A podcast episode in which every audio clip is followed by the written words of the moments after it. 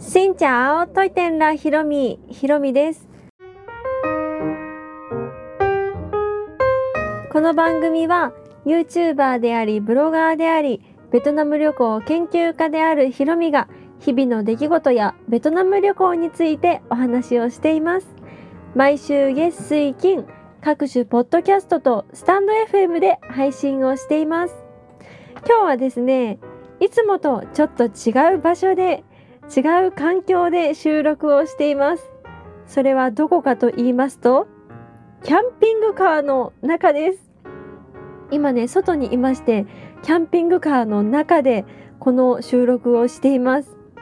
キャンピングカーって皆さんご存知ですか？私ねキャンピングカーってキャンプの ING のカーっていうことをね今回初めて知りました。今まではねキャンピングカーってなんだろうこうキャビネットみたいななんかこう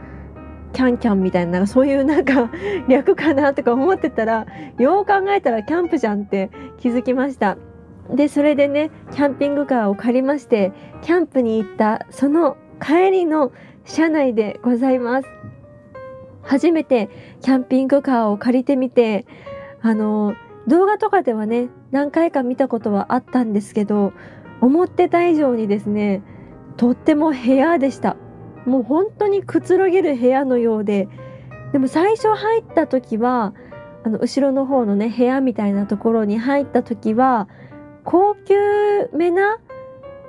寝台列車みたいなそんな感じのね雰囲気がしてて木のぬくもりもありつつまた炊事場というか蛇口もあってお水も出せるしでベッドもねあるし机も椅子もあるしといった感じで本当に住めるレベル、うん、これをね買っていろいろ日本一周とかねしていらっしゃる方もいると思うんですけど本当に住めるようなすごく快適な空間でした。比較的お安く借りることができてそれでもってキャンプ場に行きオートキャンプをね楽しみました。今回お借りしたこのキャンピングカーはキャンピングカーレンタル箱庭さんという逗子の方にあるところでお借りをしましてそしてブンブンブンと移動してお隣にある横須賀市のソレイユの丘というキャンプ場に行きました。私はねキャンプあんまり慣れていないのででキャンプにね行こう行こうって計画はしていたんですけど本当にね山の中とか川の横みたいなキャンプは無理無理と思ったのでこの初心者をこう汲み取ってくれた旦那さんが比較的ねあのキャンプに行ったことない人でも安心して行けるようなところということでソレイユの丘を選んでくれて行ったら本当にあのホテルに泊まるぐらいの感覚で泊まれるような感じでした。まあねこれでキャンプの道具を借りてこう本当にキャンプで寝泊まりするっていうんだったら別かもしれないんですがこのキャンピングカーのおかげで本当に移動式のホテルみたいな感覚でね泊まれました。でせっかくなのでねキャンプ場に行ったからにはバーベキューをしようとバーベキューのセットも全部ね買い揃えましてそれで夜バーベキューして朝もちょっとご飯をね外で食べてコーヒー飲んでみたいな感じで楽しんだんですがそのね食べてる時にトンビがとってもとってもこう狙ってきまして合計3回か4回ぐらいキャーっていう目に遭いました。そしてお肉が取られました。そうちょっとねいいお肉。焼肉ってカルビとハラミじゃないですか。そのハラミがねごそっと4分の1ぐらい取られちゃって。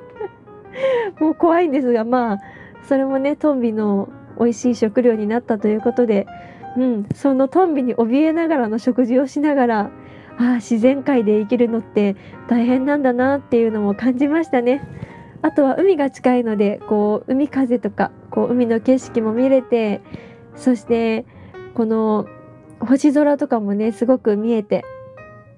めちゃくちゃキャンプに行ってキャンプ好きっていう方からしたらうん、なんかこうオートキャンプって100%キャンプじゃないかもしれないですがそれでもキャンプ気分を十分味わえながらも安心して泊まることができました。でこれからねこのレンタカー屋さんにキャンピングカーを返しに行こうとしているところです。キャンピングカーって1台買ったら新車とかだとね300万いや400万とか500万1000万ぐらいするのかな。するかもしれないですね。結構設備がちゃんとしてるしうんすごいね高いと思うんですが1日借りるだけで今回は1万7600円で24時間借りることができました。すごくお得じゃないですか？なんか一回ね体験するっていうだけでもとても価値があるなと思いましたね。うん。今私は妊娠をしているのででも妊娠をしている中でも旅行に行っていい時期っていうのがちゃんとあって今まだね旅行していい時期なので旅行に行きたいと思っていてもこのご時世なかなかね行ける感じではないしまあね行っても怖いしねコロナとかもあるので怖いなと思っている中でこういうねオートキャンプだとキャンプだとちょっとでちょっとハードル高いし何かあった時に怖いしって感じなんですがオートキャンプだと安心して妊婦さんも楽しむことができました。本当は妊婦キャンプっていうこの語呂がよくてね妊婦キャンプしたかったんですけど結果妊婦オートキャンプになりました。そんな感じでまだ春に、まあ、春になってきましたがちょっと朝夕寒かったのでこれからキャンプの季節といった感じですが先取りしてオートキャンプを楽しんできました。その様子も近々動画でお届けしたいと思っています。ぜひこのキャンピングカーのね凄さを素人なりにレビューしたので楽しんでもらえたらと思っています。というわけで今日はキャンピングカーをレンタルしてオートキャンプに行ってみましたというお話でございました。キャンピングカーこれからね返却をしに行くので、まあ、運転するのは旦那さんなんですが結構ねこう高さとか幅とかあってでっかいのでね運転が難しそう見えます。うん。だから安全運転でね無事返却しに行きたいと思います。この配信は毎週月水金各種ポッドキャストとスタンド FM で配信をしています。日々の出来事やベトナム旅行にまつわるお話、また皆さんからいただいたレターについてもお話をしています。概要欄のお便りフォームから、スタンド FM の方はレターからメッセージや質問などありましたら送っていただけると嬉しいです。それではまた次の配信でお会いしましょう。変がプライ